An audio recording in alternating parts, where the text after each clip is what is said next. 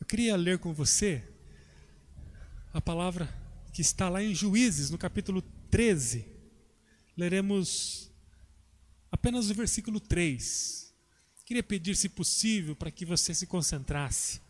Né? Não fique em movimentação é, na sua casa. Tente pedir o pessoal respeitar aí agora é, esse momento. Na verdade, desde o começo é importante que a gente respeite, né? que haja essa reverência. Mas principalmente agora, na palavra, quero convidar você para que não haja movimentação aí. Nós terminar até 8 horas, então é, vai ser rápido. Eu peço para que você aproveite esse tempo que passaremos aqui. Vamos lá, Juízes capítulo 13, a partir do versículo 3, ou melhor, apenas o versículo 3, nós vamos ler a palavra do Senhor que nos fala assim: O anjo do Senhor apareceu a esta mulher e lhe disse: És estéril e nunca deste à luz, mas conceberás e terás um filho. Amém.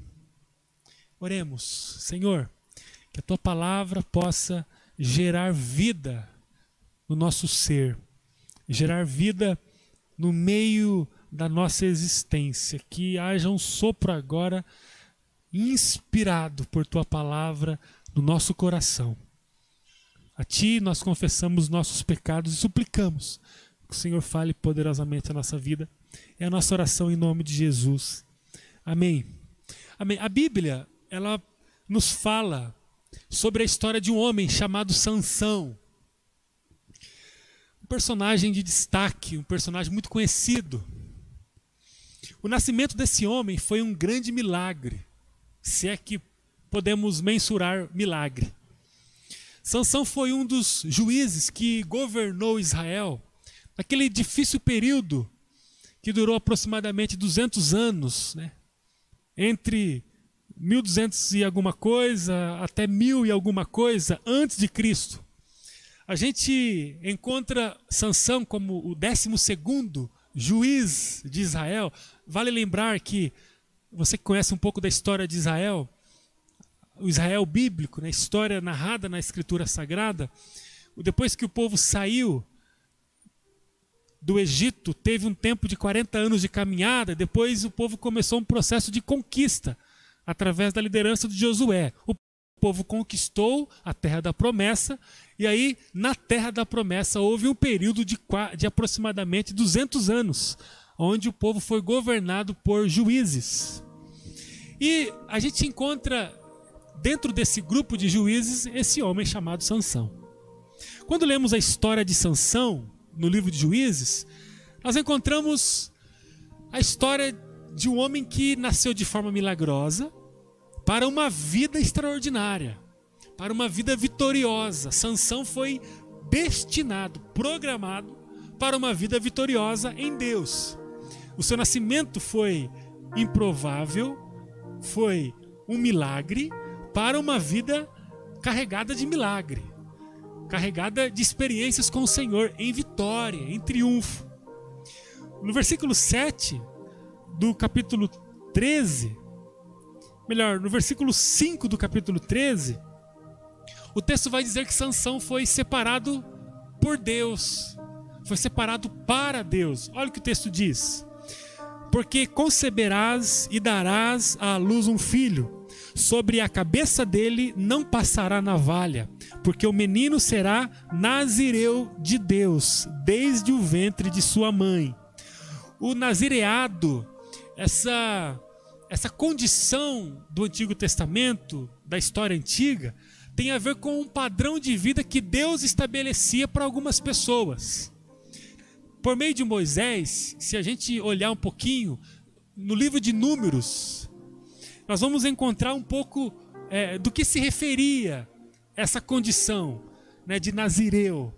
A gente encontra lá no capítulo 6, no versículo 2 de Números, acompanhe comigo, o texto dizendo assim: se um homem ou uma mulher fizer um voto especial de Nazireu, será um voto de separação, de consagração total ao Senhor. No versículo 8 do mesmo capítulo, o texto diz: Durante todo o tempo do seu nazireado será santo ao Senhor.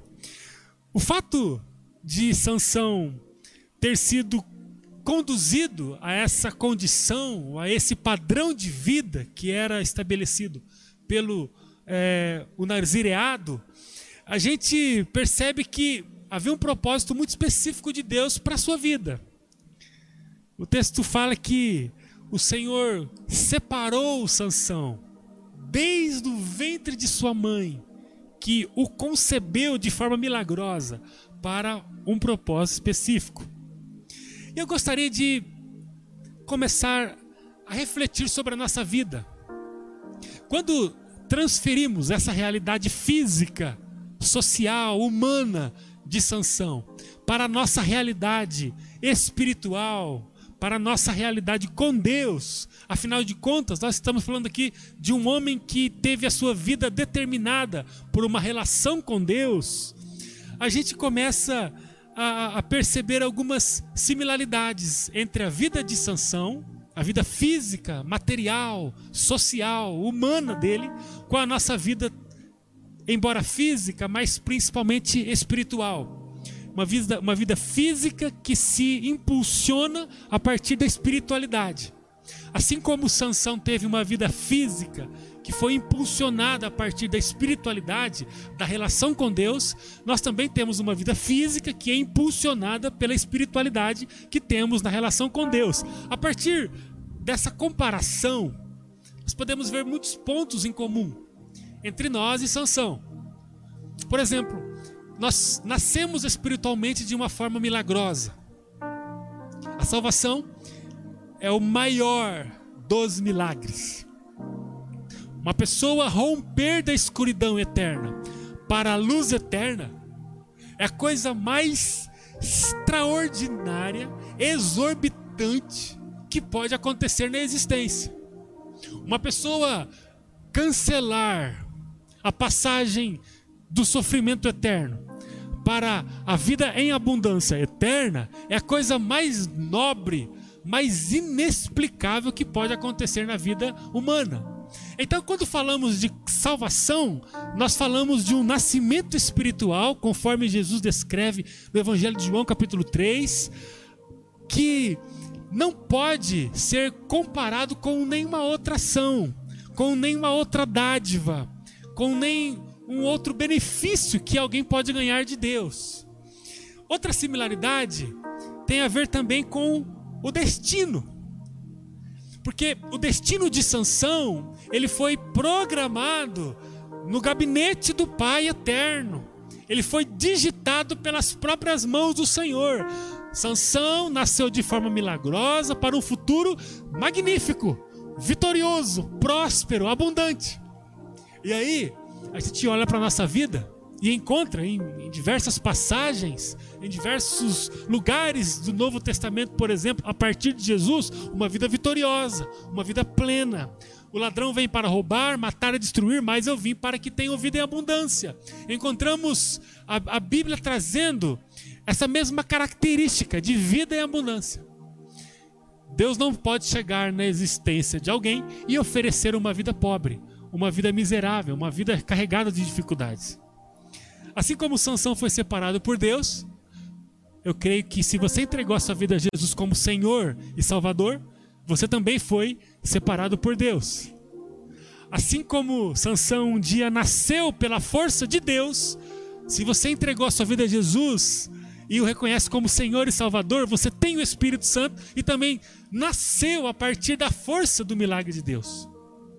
Agora, quando olhamos para Sansão, encontramos um homem que não conseguiu aproveitar essa condição milagrosa de nascer, essa condição inclinada, favorecida pelo futuro promissor do Senhor. Porque Sansão se perdeu no caminho. Não é possível, pela falta do nosso tempo, de detalhar aqui, mas Sansão se casou com uma mulher estrangeira. Isso para o povo de Deus era uma coisa muito séria. Coabitar com alguém que não professa o mesmo Senhor. É Paulo dizendo aos coríntios: olha, a luz não pode estar junto com as trevas. É o jugo desigual. Isso era muito forte na época da antiga aliança. Sansão se casou com uma estrangeira. Sansão matou um leão e depois tocou no cadáver. Isso era um pecado muito sério, muito grave para quem tinha o voto do Nazireu. Sansão bebeu vinho. Aquele que tinha o voto do Nazireu não podia beber vinho. Era uma questão de consagração, era uma questão de voto, era uma questão de compromisso. Estava no manual do Nazireu. O Sansão se mostrou um grande mulherengo, um assanhado mulherengo. Ele lutava apenas pelos seus interesses e, e deixava os interesses do povo de Deus. Ele se apaixonou por uma mulher que depois o traiu. Enfim, olhamos para Sansão e encontramos muita dificuldade, muita dificuldade na construção da vida. Embora Sansão fosse escolhido e destinado para um desígnio magnífico, para um caminho próspero, ele decidiu semear errado. O fato de sermos programados a partir da salvação para uma vida de prosperidade, para uma colheita abundante, não significa que vamos colher uma colheita abundante. Além de sermos programados para colher, nós precisamos fazer as semeaduras certas. Antes de orar com você, eu queria terminar lendo Gálatas capítulo 6, porque a palavra dessa noite fala sobre semeadura. Eu queria entender um pouco com você, a partir desse texto, o princípio da semeadura. Vamos lá, Gálatas capítulo 6, acompanhe comigo a leitura. Leremos os dois primeiros versículos, depois vamos ler do versículo 6 ao 10. Fala assim a palavra do Senhor. Meus irmãos, se alguém for apanhado em alguma falta, vocês que são espirituais devem ajudar essa pessoa a se corrigir. Mas façam isso com humildade e amor. Levai as cargas uns dos outros, e assim estarão obedecendo a Cristo. Versículo 6 agora. A pessoa que está aprendendo do Evangelho de Cristo deve repartir todas as suas coisas boas com quem a estiver ensinando. Não se enganem, Deus não se deixa escarnecer. Tudo que o homem semear, isso também ceifará. O que semeia na sua carne, da carne ceifará a corrupção. O que semeia no espírito, do espírito ceifará a vida eterna. E não vos canseis de fazer o bem, pois a seu tempo ceifaremos. Então, enquanto temos oportunidade, façamos o bem a todos, mas principalmente aos da família da fé. Eu gostaria de pedir a você que aceitasse essa palavra no coração. Não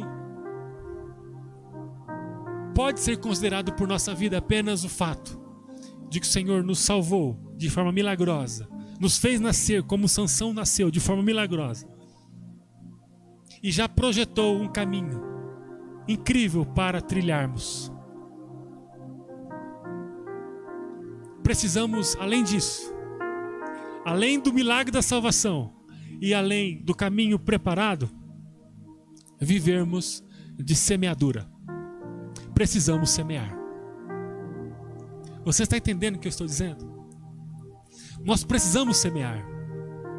Mas eu nasci de novo, eu tenho o selo do Espírito Santo em minha vida, conforme diz o apóstolo Paulo em Efésios. Eu tenho a marca da promessa, eu tenho a digital do Senhor na minha vida o Senhor preparou uma vida abundante para mim. Tudo isso é verdade, é bíblico. Isso é real para aqueles que estão em Jesus. A, a, pergunta é se eu estou semeando a partir do caminho que o Senhor preparou para mim, a partir do nascimento que tive no Senhor. Porque Sansão, ele não semeou. Ele semeou coisas diferentes daquelas que Deus havia preparado para ele. É sobre semear que nós estamos conversando. Não é sobre nossa condição. Talvez você está vivendo dias tão difíceis de esfriamento, de esgotamento, de aborrecimento, de turbulência no coração, porque você tem semeado coisas erradas. Embora você tenha nascido de novo espiritualmente, e embora você tenha um caminho preparado pelo Senhor para trilhar, mas a tua vida parece que não está de acordo com aquilo que Deus fala sobre você, aquilo que Jesus fez por você. Parece que há uma distância entre as promessas do Senhor e a sua vida. Parece que aquela paz que Jesus disse que nós teríamos não está presente no teu coração. Parece que você anda mais correndo atrás de problemas que você mesmo cria do que compartilhar aquilo que Deus tem dado a você. Porque talvez você não tenha conseguido perceber isso. Porque você está semeando coisas erradas. O texto fala de Gálatas que nós precisamos suportar aqueles que nos ofendem. Versículo 1. E corrigir essas pessoas com mansidão e amor. Versículo 2 fala que nós temos que levar a carga um do outro. É semear. O texto vai dizer no versículo 2 que nós temos que cumprir o evangelho de Cristo. É semear. O texto fala que nós temos que compartilhar as boas novas do evangelho. Versículo 6 de Gálatas, capítulo 6 é semear. Compartilhar as coisas do Evangelho. Trata de uma semeadura. O versículo 10 vai dizer que nós temos que aproveitar todas as oportunidades para semear. O texto fala de amizade, de amor, de compreensão, de fidelidade. O texto fala de bondade, de companheirismo, de paciência. É sobre semear que nós estamos falando. Que Deus possa te abençoar. E ó, você nasceu espiritualmente. Você tem um caminho projetado de triunfo, de glória. A Bíblia diz que nós somos renovados de glória em glória. Mas eu quero conversar com você hoje sobre semear. Porque Aquilo que o Senhor preparou para nós se constrói a partir da ação conjunta que nós realizamos com o Senhor no ato de semear. Precisamos semear. Sem a semeadura, nós não teremos o privilégio de desfrutar tudo aquilo que o Senhor tem para nós. Amém? Amém. Eu gostaria de